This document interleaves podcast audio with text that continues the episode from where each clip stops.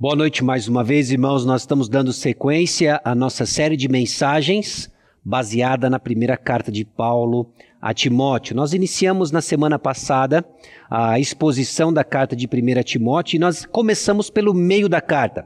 1 Timóteo capítulo 3, versículos 14 a 16, coloca de uma forma bem clara e específica o propósito pelo qual Paulo escreveu a Timóteo. Nós desenvolvemos esse tema, vimos questões relacionadas ao segredo da piedade e estamos caminhando então para entender que o segredo da piedade que a igreja, a comunidade do Senhor Jesus Cristo, dos santos em Cristo Jesus, proclama, refere-se ao Senhor.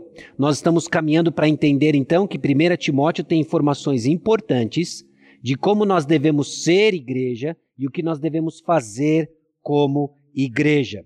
Primeira e segunda Timóteo, tanto a primeira quanto a segunda carta a Timóteo eram cartas missionárias, cartas que foram escritas endereçadas a um indivíduo, mas que deveriam ser lidas em público. Existem instruções para toda uma comunidade.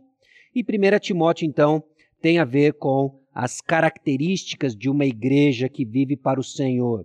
Daniel Aiken diz o seguinte: essa carta foi escrita para que saibamos como nos portar quando nos juntamos como seguidores de Cristo para adoração e então quando nos espalhamos para servir o Senhor durante a semana. De coração, eu espero que seja uma série abençoadora, que venha nos encorajar a moldar a vida da nossa igreja ao redor da palavra de Deus. Então, o que nós esperamos sobre essa série? O que você deve e pode esperar sobre a nossa série em 1 Timóteo? Nós vamos ver a importância da doutrina da igreja. Nós vamos ver que é importante o que nós conhecemos e reconhecemos como eclesiologia. Vamos ver a centralidade da missão da igreja e a vida da comunidade dos discípulos. Irmãos, 1 Timóteo tem muito a nos dizer sobre nossas responsabilidades, sobre nossas atividades. E então, dando sequência à nossa exposição, Hoje nós começamos então pelo início da epístola, 1 Timóteo, capítulo 1, versículos 1 a 7. A passagem comunica então o objetivo da exortação de Paulo na carta 1 Timóteo, não referente ao seu conteúdo, como vemos no capítulo 3, versículos 14 a 16, mas ela fala do, da intenção da exortação de Paulo a Timóteo. A motivação do apóstolo Paulo é o amor. A motivação do apóstolo Paulo é o amor. Se eu fosse dar um título para a mensagem de hoje, eu colocaria: O objetivo é o amor. Talvez ele não comunique por extensão tudo aquilo que nós vamos ver, mas já nos dá uma linha de pensamento, principalmente da mensagem central da passagem de hoje. De que o objetivo das exortações do apóstolo Paulo a Timóteo e a todos aqueles que vão ler a sua carta é o amor. E qual é o contexto que essa passagem nos encontra? Não o contexto da passagem em si, mas o nosso contexto. Nós ouvimos 1 Timóteo num contexto de uma sociedade que ama o amor. Nós vivemos numa sociedade que idolatra a ideia de amor. Ela ama a ideia de amar. Essa é a sociedade que eu e você vivemos. É nesse contexto que nós somos chamados a defender a verdade, como nós vimos na semana passada, na mensagem anterior, de, somos, de sermos guardiões da verdade, a verdade do Evangelho, e nós fazemos isso num contexto de uma sociedade que ama o amor. Confusa na sua definição de amor, essa sociedade ama a ideia de um amor que me dá tudo aquilo que eu quero. Também é parte do nosso contexto uma, uma cultura que não aceita o não. É extremamente hostil a, a, uma palavra, a uma palavra que venha de confronto, que venha dizer não às suas vontades, aos seus desejos. É nesse contexto que nós desenvolvemos a exortação do apóstolo Paulo, que tem como objetivo o amor. Também é parte do nosso contexto uma época que não tolera a verdade. Eles pregam a tolerância, mas são intolerantes com aqueles que levantam a bandeira de uma verdade única e exclusiva. Esse é o contexto, meus irmãos, em que nós somos chamados a defender a verdade, a verdade do Evangelho. Numa sociedade que ama o amor como um fim em si mesmo, numa cultura que não aceita o não, e uma época que não tolera a verdade. Esse é o contexto que nós somos chamados a defender a verdade e vamos reconhecer nosso contexto é hostil. Se você não está convencido disso, vamos fazer um teste. João capítulo 14, versículo 6 diz o seguinte: Respondeu-lhe Jesus: Eu sou o caminho e a verdade e a vida, ninguém vem ao Pai senão por mim. Destacando aqui: Eu sou o caminho, a verdade, a vida, e ninguém vem ao Pai senão por mim. Meus irmãos, a nossa fé, a fé cristã, a verdade, ela é exclusiva. Isso significa que Jesus não é o melhor caminho. Jesus é o único caminho. Você consegue perceber como isso soa ofensivo, em especial nos dias de hoje? Nós não estamos dizendo para as pessoas que Jesus é uma melhor opção. Nós estamos dizendo para as pessoas que Jesus é a única opção. De que a nossa exortação que visa o amor, como nós vamos ver hoje, ela vem a confrontar as ideias que a sociedade tem de amor. Ela vem a confrontar uma cultura que não gosta de ouvir não. Ela vem a confrontar uma época que é, simplesmente é intolerante quanto à existência de uma verdade absoluta. Nós cremos em absolutos. Nós precisamos nos firmar nas verdades da palavra de Deus, nós precisamos nos firmar no, na verdade do Evangelho e então defender com unhas e dentes, porque nós amamos pessoas e nós amamos o nosso Deus. E isso deve nos fazer a pensar então na seguinte pergunta: o que, que você entende por amor? Nós precisamos refletir sobre isso. Se o objetivo da, da, uh, do apóstolo Paulo é o amor, é uma exortação que visa o amor, se nosso objetivo deve ser um objetivo compatível ao texto bíblico de amor, nós temos que nos perguntar o que, que é amor. Será que é dizer o que alguém quer ouvir? Se eu amo alguém, eu digo exatamente o que ela quer ouvir. Será que isso é amor? Será que amor é deixar de dizer o que alguém não quer ouvir? Olha, a pessoa não quer ouvir isso, não fale e seja amoroso. Será que é dizer o que está no meu coração? Entenda, o amor cristão e o conhecimento cristão são diferentes do amor do mundo e de suas incertezas. Deixa eu repetir isso aqui para você. O amor cristão e o conhecimento cristão são diferentes do amor do mundo e de suas incertezas. Em nosso contexto, que tem o amor como um fim em si mesmo e uma definição distante das Escrituras, em nosso contexto em que as pessoas não querem ouvir não e que são intolerantes à verdade, nós devemos nos lembrar de que o amor cristão, o amor verdadeiro, o conhecimento cristão são diferentes do amor do mundo e de suas incertezas. E da onde nós tiramos o nosso conceito de amor? 1 João capítulo 4, versículos 10 e 11 nos dá pistas, nos dá pistas bem claras de onde nós vamos buscar uma não só uma definição de amor, mas a forma como vamos amar pessoas. Nisto consiste o amor, não em que nós tenhamos amado a Deus, mas em que ele nos amou e enviou seu filho como propiciação pelos nossos pecados. Amados, se Deus de tal maneira nos amou, devemos nós também amar uns aos outros. Neste contexto confuso em que nossa sociedade, cultura e época se encontram, nós precisamos levantar a bandeira de o um amor, alicerçado no amor de Deus demonstrado a nós, e é neste parâmetro que nós vamos amar pessoas. Deus é amor e ele julgou o nosso pecado. Deus é amor, ele não é indiferente ao nosso pecado. Deus é amor e ele fala exatamente o que eu e você precisamos ouvir. Deus é amor e ele faz isso nas doses certas e corretas para a nossa edificação. Esse é o parâmetro que deve guiar a maneira como nós vamos nos relacionar e amar pessoas que estão perdidas em seus desejos. 1 Timóteo, capítulo 1, versículos 1 a 7. Eu quero passar para os irmãos quatro pontos importantes de como essa passagem se divide antes de fazermos nossa leitura. E o que você vai observar nos versículos 1 e 2 é que há uma saudação. Há uma saudação. E logo depois da saudação, os versículos 3 e 4 nos dão o contexto da exortação, contexto histórico do momento de vida do apóstolo Paulo no seu relacionamento com Timóteo e a igreja de Éfeso, em que surge a exortação. O versículo 5 traz para nós o objetivo dessa exortação. E os versículos 6 e 7, para quem é a exortação? Então, diante disso, diante dessa sequência em que nós vemos ah, os temas sendo desenvolvidos, nós vamos ler o texto bíblico, 1 Timóteo, capítulo 1, versículos 1 a 7. Paulo, apóstolo de Cristo Jesus, pelo mandato de Deus, nosso Salvador, e de Cristo Jesus, nossa esperança. A Timóteo, verdadeiro filho na fé, Graça, misericórdia e paz da parte de Deus Pai e de Cristo Jesus, nosso Senhor.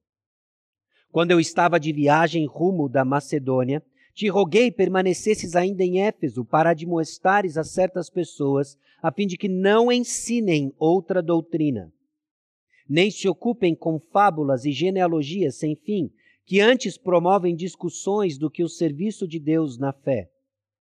Ora, o intuito da presente admoestação visa o amor que procede de coração puro, de consciência boa e de fé sem hipocrisia. Desviando-se algumas pessoas dessas coisas, perderam-se em loquacidade frívola, pretendendo passar por mestres da lei, não compreendendo, todavia, nem o que dizem, nem os assuntos sobre os quais fazem ousadas asseverações.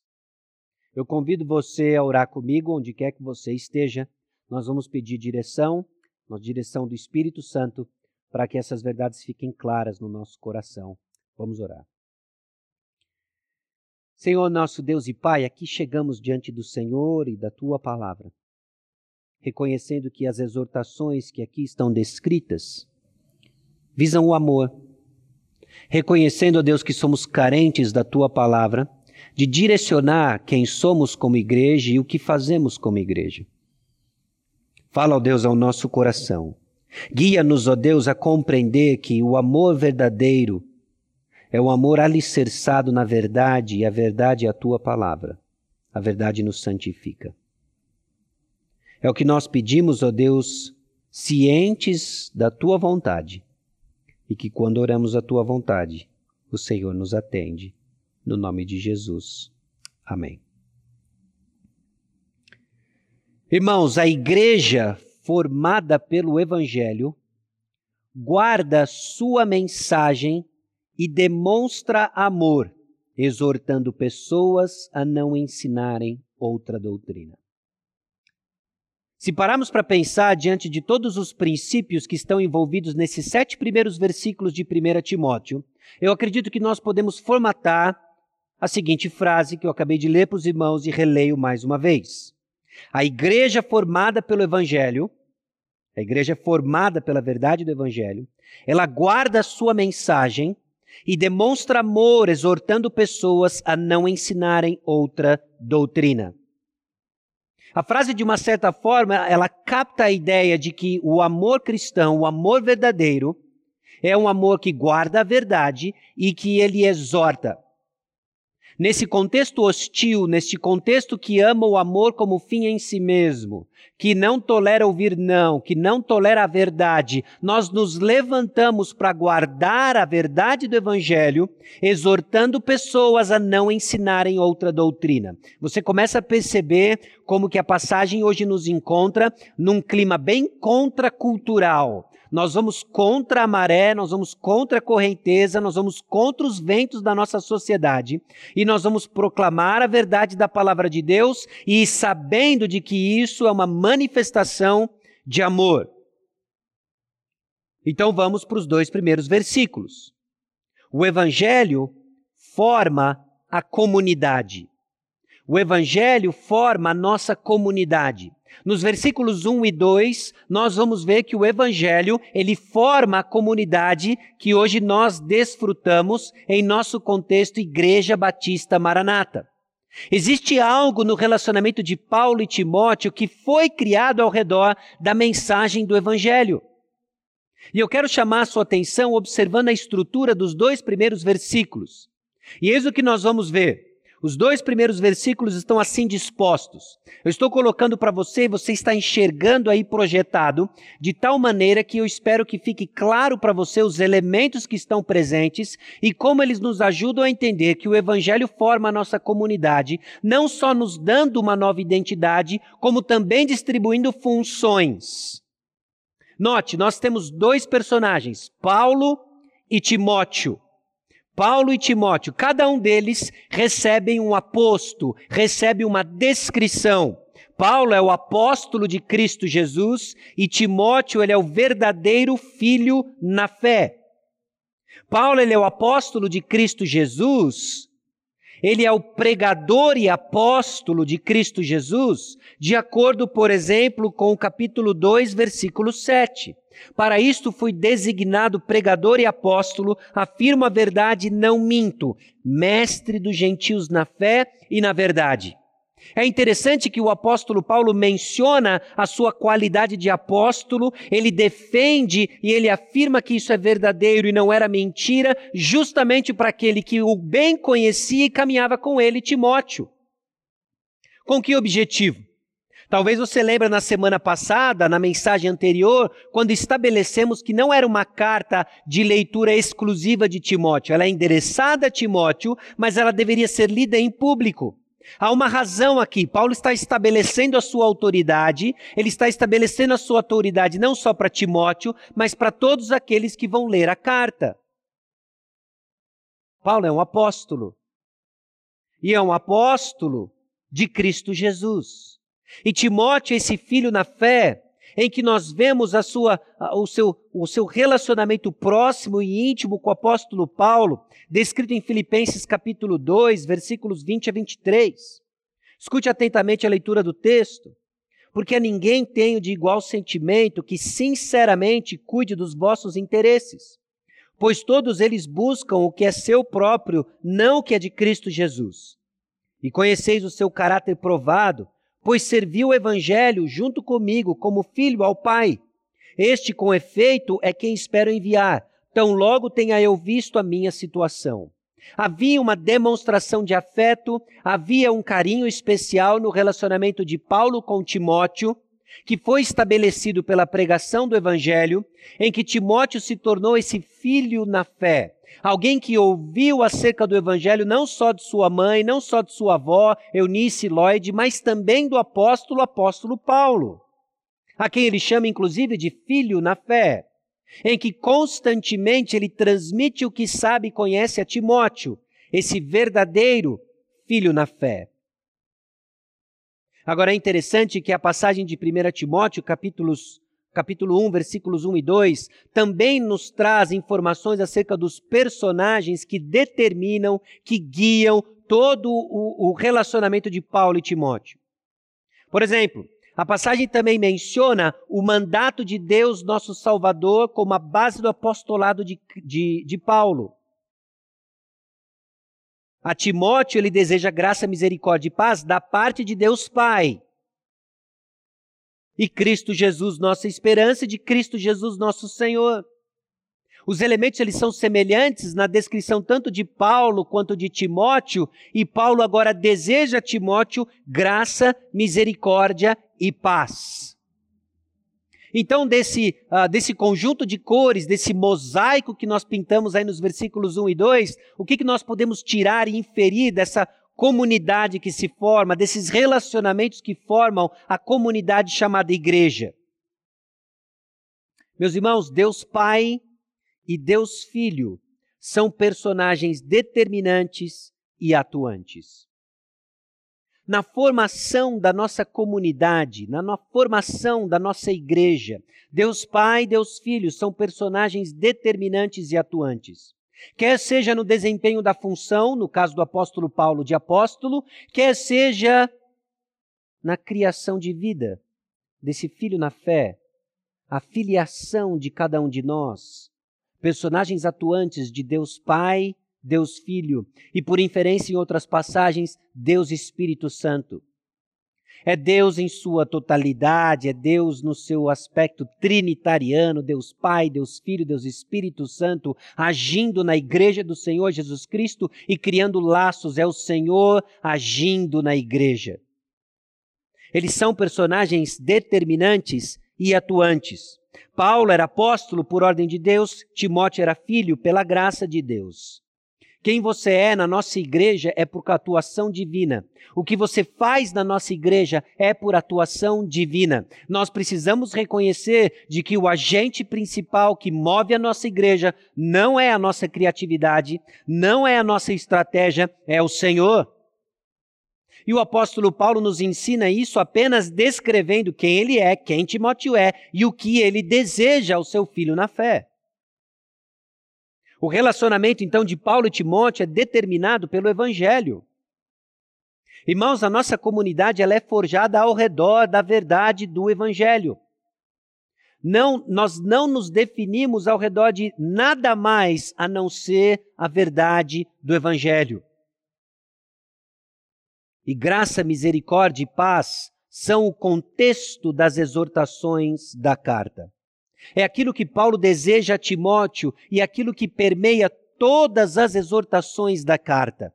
É importante apontarmos isso, porque em alguns momentos você vai ser tentado, você vai ser tentada a achar que a palavra de Deus ela é dura demais de que falta graça na própria palavra de Deus, de que falta misericórdia na palavra de Deus, de que aquilo que está sendo ministrado não vai promover paz.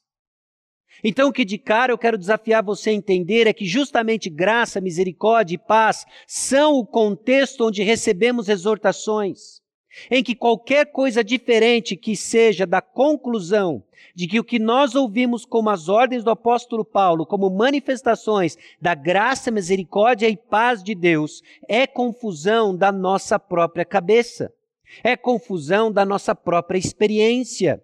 Quando o texto cria em mim reações que são diferentes da conclusão de que o nosso Deus é um Deus de graça, misericórdia e paz, é porque nós estamos entendendo de forma equivocada o texto bíblico.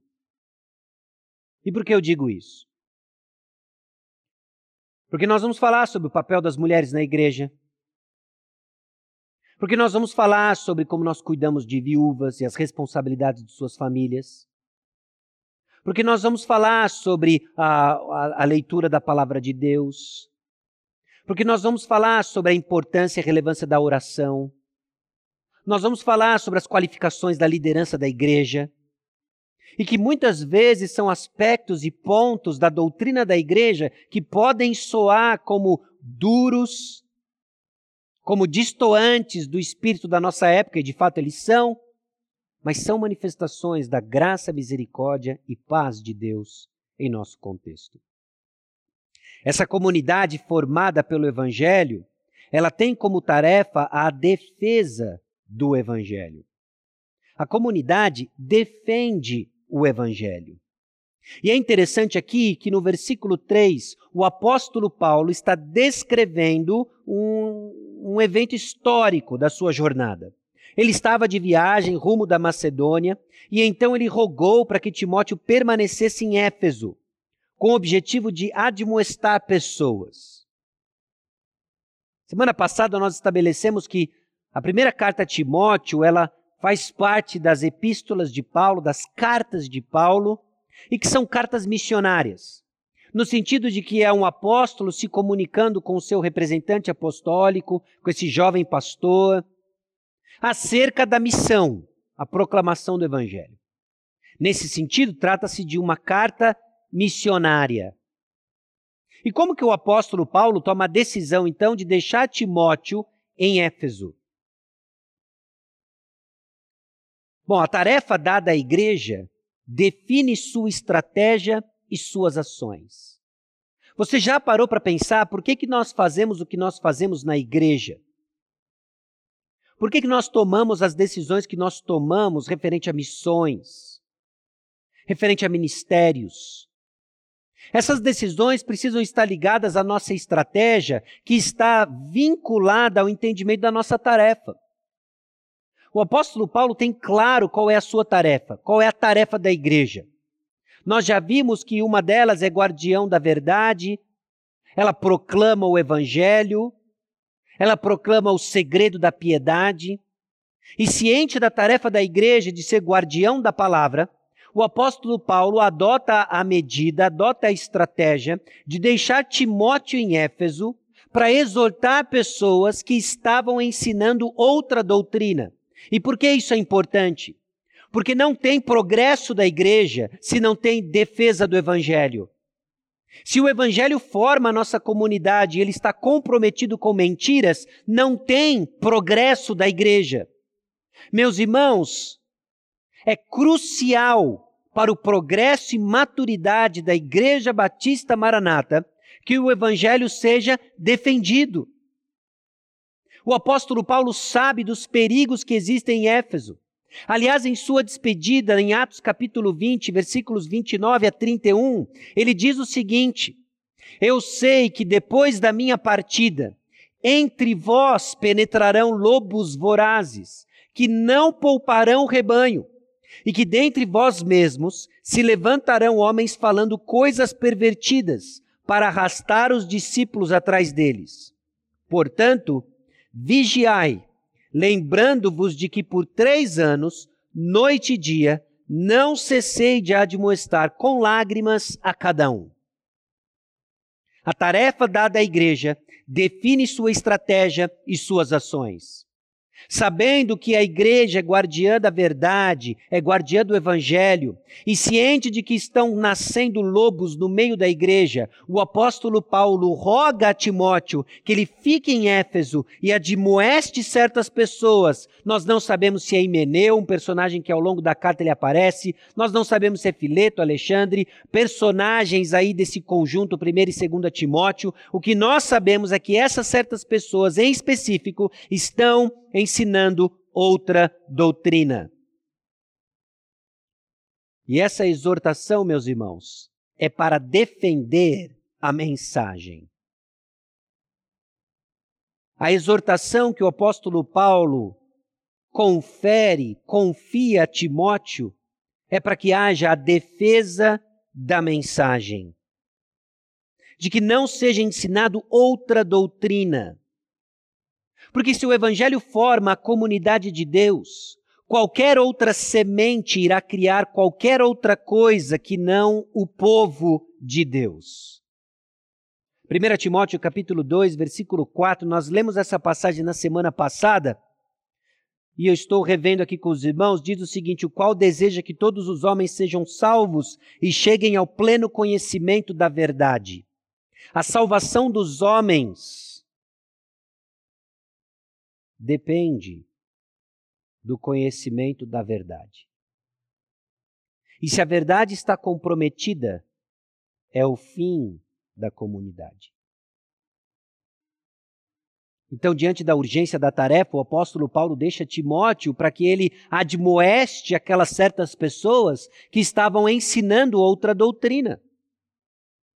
Esse não é necessariamente um tema novo na Escritura, Durante essa semana eu estava lendo 1 capítulo, 1 Samuel capítulo 12, versículos 20 e 21, e diz o seguinte: Então disse Samuel ao povo: Não temas, tendes cometido todo este mal. No entanto, não vos desvieis de seguir o Senhor, mas servi ao Senhor de todo o vosso coração. Não vos desvieis pois seguiríeis coisas vãs, que nada aproveitam e tão poucos podem livrar, porque vaidades são. É interessante o ponto de Samuel. Já nos antecipando e nos preparando para aquilo que haveríamos de ouvir hoje. De que desviar-se do Senhor é seguir coisas vãs, é seguir a vaidade que não os pode livrar. E quando a verdade deixa de ser pregada, não é defendida, não é proclamada, nossos corações vão seguir vaidades. Coisas que não nos podem salvar, coisas que não nos satisfazem. Então nós somos chamados a defender a mensagem. Agora, é interessante que o erro doutrinário aqui não é apenas uma questão de conteúdo falso. mas de ênfases mal direcionadas. Ou quando desprezamos o propósito do ensino, de que a mensagem não se restringe apenas à veracidade de um fato. Nós já falamos um pouco sobre isso na semana passada, mas é importante entendermos de que a verdade compõe o conteúdo certo, com o propósito certo, com a motivação certa. É isso que nós somos chamados a defender. De que quando nós proclamamos o Evangelho, nós temos que nos certificar de que o conteúdo está certo. Nós temos que nos certificar que entendemos o seu propósito. Nós temos que nos certificar das motivações corretas, porque é isso que vai criar a dinâmica da nossa igreja. Conteúdo, propósito, motivação são importantes. Então, o erro doutrinário não se restringe apenas ao conteúdo falso. O apóstolo Paulo fala de fábulas, uma história longe da verdade. Isso não é o único lugar em que, no versículo 4, nem se ocupem com fábulas. Mas no versículo 7 ele também fala de fábulas. Aliás, todas as aparições no Novo Testamento de fábulas, desses mitos, aparecem num contexto negativo. Por exemplo, 1 Timóteo capítulo 4, versículo 7. Mas rejeita as fábulas profanas e de velhas caducas Exercita-te pessoalmente na piedade. As fábulas não têm a ver com o segredo da piedade. Por isso elas devem ser rejeitadas. E o oposto da rejeição dessas fábulas e desses mitos é o nosso exercício na piedade. É de constantemente sermos transformados pela verdade que nos salvou. 2 Timóteo capítulo 4, versículos 3 e 4, nos ajuda a entender por que, que essas fábulas são tão tentadoras. Pois haverá tempo em que não suportarão a sã doutrina. Pelo contrário, cercar-se-ão de mestres segundo as suas próprias cobiças, como que sentindo coceira nos ouvidos, e se recusarão a dar ouvidos à verdade, entregando-se às fábulas. Sabe por que pessoas seguem fábulas. Pessoas seguem fábulas porque fábulas dizem o que elas querem ouvir. Você percebe então as nossas considerações no início, na nossa introdução, de que hoje nós estamos numa sociedade que ama o amor como um fim em si mesmo. Hoje nós estamos numa cultura que não gosta de ouvir não. Vivemos uma época em que as pessoas não toleram a verdade, então elas se cercam de fábulas que dizem exatamente o que elas querem ouvir, não o que elas precisam ouvir. Então, defender a mensagem do Evangelho é proclamá-la, sabendo que ela vai confrontar essas fábulas, que são abraçadas com todo o carinho, com toda a força, porque elas dizem o que as pessoas querem ouvir. Mas não é essa a tarefa da igreja, dizer o que as pessoas querem ouvir, mas dizer o que o Senhor nos chama a dizer e proclamar. Essas fábulas é exatamente aquilo que as pessoas querem ouvir e elas são invenções humanas. O contrário, meus irmãos, da fé cristã. 2 Pedro capítulo 1, versículos 16, nos ajuda a entender que essas fábulas inventadas por homens têm por natureza sua falsidade. Mas cristianismo é baseado em fatos. 2 Pedro 1,16, porque não vos demos a conhecer o poder e a vinda de nosso Senhor Jesus Cristo seguindo fábulas engenhosamente inventadas, mas nós mesmos fomos testemunhas oculares da Sua majestade. Nós somos chamados a defender uma mensagem que ela é resultado de fatos reais, concretos, neste mundo real e manifesto no mundo sobrenatural, conforme nós vimos na semana passada. A comunidade do Senhor Jesus Cristo defende o Evangelho e a exortação é justamente para defendermos a mensagem. Cristianismo é baseado em fatos. E o falso ensino não irá cumprir os planos de Deus. O falso ensino não irá cumprir os planos de Deus. Essas fábulas e genealogias sem fim que antes promovem discussões do que o serviço de Deus na fé. O propósito é importante. Tito também faz referência a essas genealogias que, de alguma maneira, ocupavam as discussões de alguns dentro da igreja, desviando do propósito da mensagem. Note, defender a mensagem, então, não é simplesmente nos ater à tecnicidade da veracidade dos fatos, mas também guardar o seu propósito. Porque o Evangelho nos foi dado, porque a palavra de Deus nos foi dada, ela nos foi dada para nos equipar ao serviço na fé. Não é ativismo. Nós precisamos olhar para o que a palavra de Deus nos diz sobre o serviço de Deus na fé e entendemos que ele acontece num contexto da revelação do conhecimento de Deus. Efésios capítulo 4, versículos 11 a 14, os irmãos são familiarizados com essa passagem, mas ela diz o seguinte: Ele mesmo concedeu uns para apóstolos, outros para profetas, outros para evangelistas e outros para pastores e mestres, com vistas ao aperfeiçoamento dos santos, para o desempenho do seu serviço, para a edificação do corpo de Cristo. Ok. Recebemos a palavra para o nosso aperfeiçoamento, para o desempenho do seu serviço, a edificação do corpo de Cristo. Com que objetivo? Até que todos cheguemos à unidade da fé e do pleno conhecimento do Filho de Deus, à perfeita varonilidade, à medida da estatura da plenitude de Cristo, para que não mais sejamos como meninos, agitados de um lado para o outro e levados ao redor por todo vento de doutrina, pela artimanha dos homens, pela astúcia com que induzem ao erro. Ou seja, se o seu serviço, se o seu serviço a Deus não contribui para um conhecimento mais profundo de Cristo Jesus, ele é ativismo. É forte isso. Mas, meus irmãos, nós estamos falando errado da palavra de Deus quando ela não nos leva ao seu propósito o serviço de Deus na fé. Então é possível que a nossa cabeça ela esteja cheia do conteúdo certo, mas porque não estamos com o propósito correto, nós somos ativistas. Esse não é o serviço de Deus na fé. Marcas do serviço de Deus na fé não são discussões infindáveis, divisões no nosso meio, cercadas ao redor de preferências, marcas do serviço de Deus na fé é o cumprimento do propósito que Deus nos deixou a sua palavra, a unidade e a edificação do corpo de Cristo. Percebe então que a defesa do Evangelho tem mais, uh, tem mais do que simplesmente nos atemos à veracidade de fatos.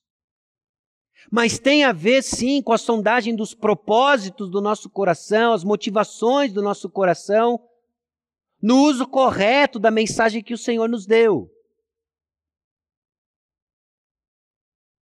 A comunidade então defende o Evangelho. E a defesa do Evangelho visa o amor. Ora, o intuito da presente admoestação visa ao amor. Isso já é chocante no contexto em que nós estamos, meus irmãos. O apóstolo Paulo, movido pelo Espírito Santo, está nos dizendo, o Senhor está nos dizendo, que exortações, de acordo com o conteúdo da palavra, de acordo com os propósitos e motivações da palavra, é uma manifestação de amor. E por que, que nós ficamos receosos de exortar uns aos outros, de ouvir exortações da palavra de Deus? A única explicação plausível do nosso receio é porque nós abraçamos a definição de amor do mundo e não da de Deus. O objetivo da defesa do Evangelho é amoroso, então, nos termos do amor de Deus. O objetivo da defesa do Evangelho é amoroso, nos termos do amor de Deus. Você está amando pessoas ao defender a verdade do Evangelho. Ao declarar com ousadia que Jesus, ele não é o melhor caminho, ele é o único caminho, nós estamos amando pessoas. ao apontar para os erros da nossa sociedade, ao apontar para os pecados da nossa cultura, que abraça manifestações pecaminosas como normais, nós estamos sendo amorosos. Nós vamos ser odiados por isso, mas é uma manifestação de amor às pessoas ao dizer que elas estão erradas. Você está errado ao pensar assim. Com que propósito? E aí entra a importância das motivações do nosso coração, porque não é nos estabelecermos de cima aqui uh, e olharmos de cima para baixo aqueles míseros pecadores, não é isso. O objetivo aqui é proclamar o amor de Deus. E nós vamos ver justamente no capítulo 1, na semana que vem, como que o bom uso da lei de Deus transforma pessoas e nós vamos ouvir o testemunho do apóstolo Paulo, transformado pela palavra de Deus de que as boas novas começam com essas más notícias. A defesa do evangelho, então, visa o amor e vem daqueles que têm coração puro, consciência boa e fé sem hipocrisia. É, que, é o que diz o texto no versículo 5. Coração puro é a marca daqueles que seguem o Senhor. Coração puro é a marca daqueles que seguem ao Senhor. 2 Timóteo capítulo 2, versículo 22, diz o seguinte: Foge outro sim das paixões da mocidade. Segue a justiça, a fé, o amor e a paz com os que de coração puro invocam o Senhor. Coração puro é a marca daqueles que seguem ao Senhor. Nossa exortação vem de um coração puro, no sentido de que nós conhecemos o Senhor, nós somos filhos de Deus. não só coração puro, mas o texto também nos fala de uma consciência boa. Coração puro, uma consciência boa.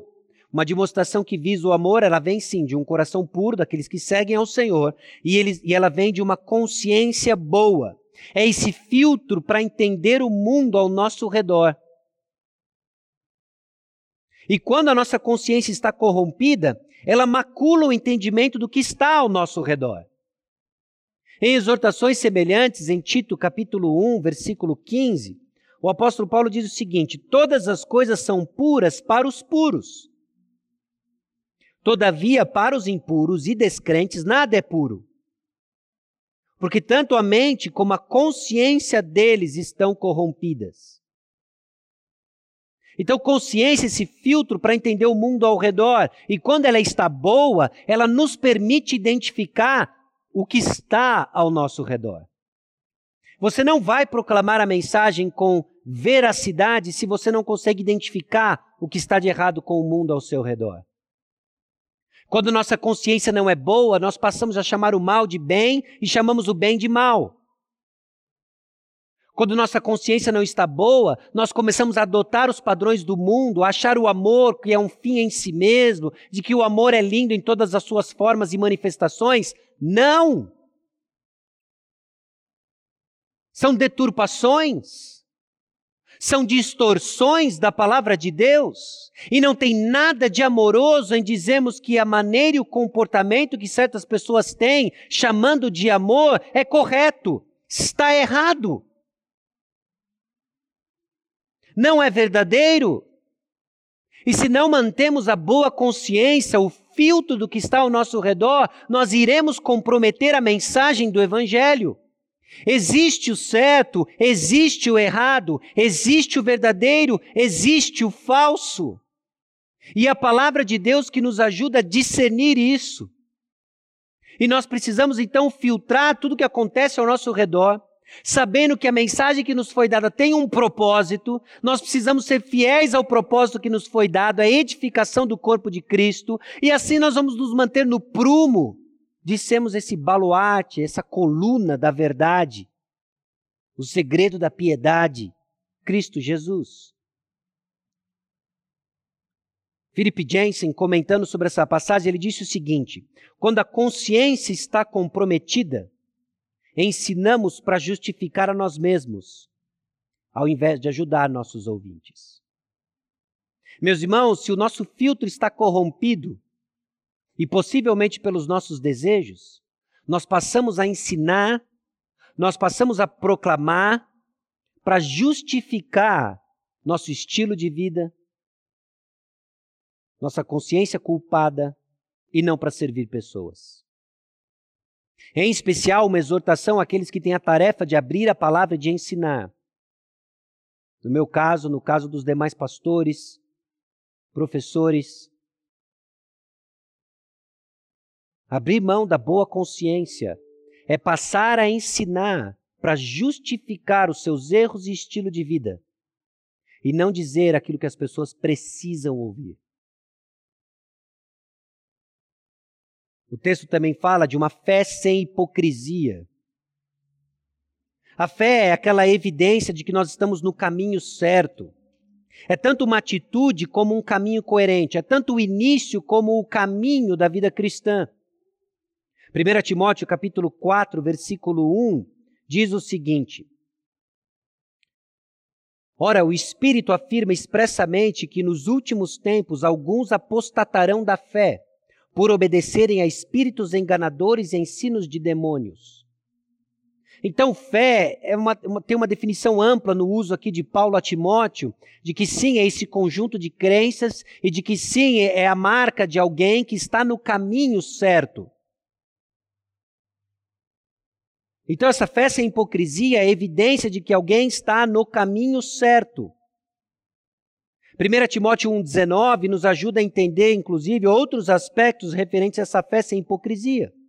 Mantendo fé e boa consciência, porquanto alguns, tendo rejeitado a boa consciência, vieram naufragar na fé. De que a boa consciência ela sustenta a fé sem hipocrisia. Quando nós perdemos o filtro para entendermos o mundo ao nosso redor, nós vamos naufragar na fé. É interessante como isso descreve aqueles que já ficaram no meio do caminho. De que eles começaram a enxergar o mundo ao seu redor do mesmo jeito que o mundo enxerga. Chamando o mal de bem, chamando o bem de mal.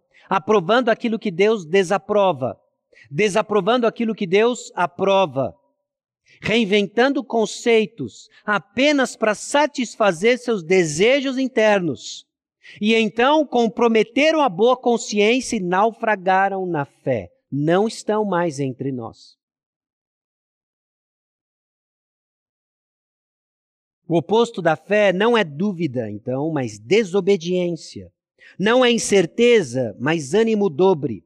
Essa mente que está dividida, tentando servir dois mestres ao mesmo tempo. Então entenda isso. A fé, o contrário da fé, não é dúvida, mas desobediência. Em vários momentos em nossas jornadas, você e eu lutamos com dúvidas, incertezas.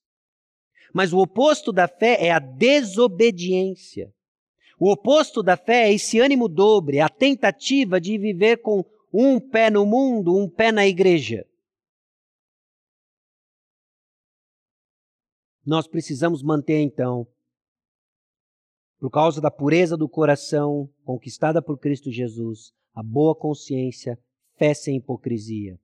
A defesa do evangelho visa o amor para aqueles para aquelas pessoas que têm o conteúdo errado orgulho e estão enganadas. Versículo 6.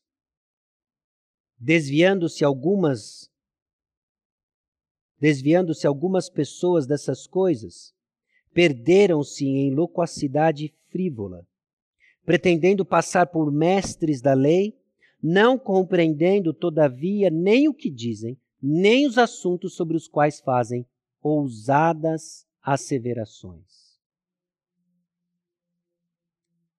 Pessoas com conteúdo errado, movidas pelo orgulho, estão enganadas. Estão enganadas e não sabem do engano que estão cometidas. Fazem, as, fazem declarações ousadas estão convictas de que estão certas, mas porque elas não têm a boa consciência, o filtro para avaliar o que está ao seu redor. porque elas têm uma não têm uma fé sem hipocrisia, possivelmente por não terem um coração puro, estão cegas no seu engano. Meus irmãos, nós somos chamados a guardar a verdade do Evangelho. Porque a verdade do Evangelho forma a nossa comunidade. Guardar o Evangelho é uma manifestação de amor aos que estão perdidos e carecem de salvação. Guardar a verdade é uma manifestação de amor daqueles que correm em perigo, todos nós. De cairmos, de tropeçarmos.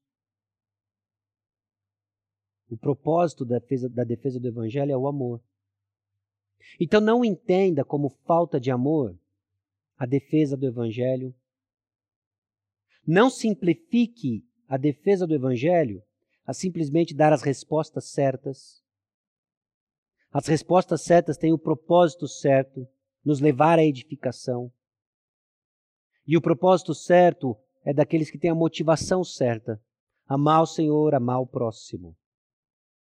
A igreja formada pelo Evangelho guarda então sua mensagem e demonstra amor, exortando pessoas a não ensinarem outra doutrina.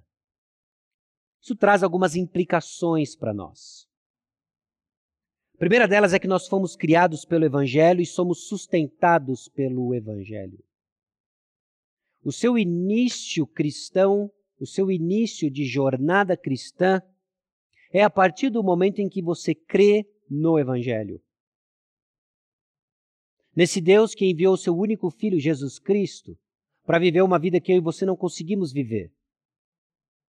Para morrer a morte que eu e você deveríamos morrer porque estava sobre nós uma condenação, a condenação eterna, separação eterna de Deus, porque todos pecaram e estavam separados, destituídos da glória de Deus.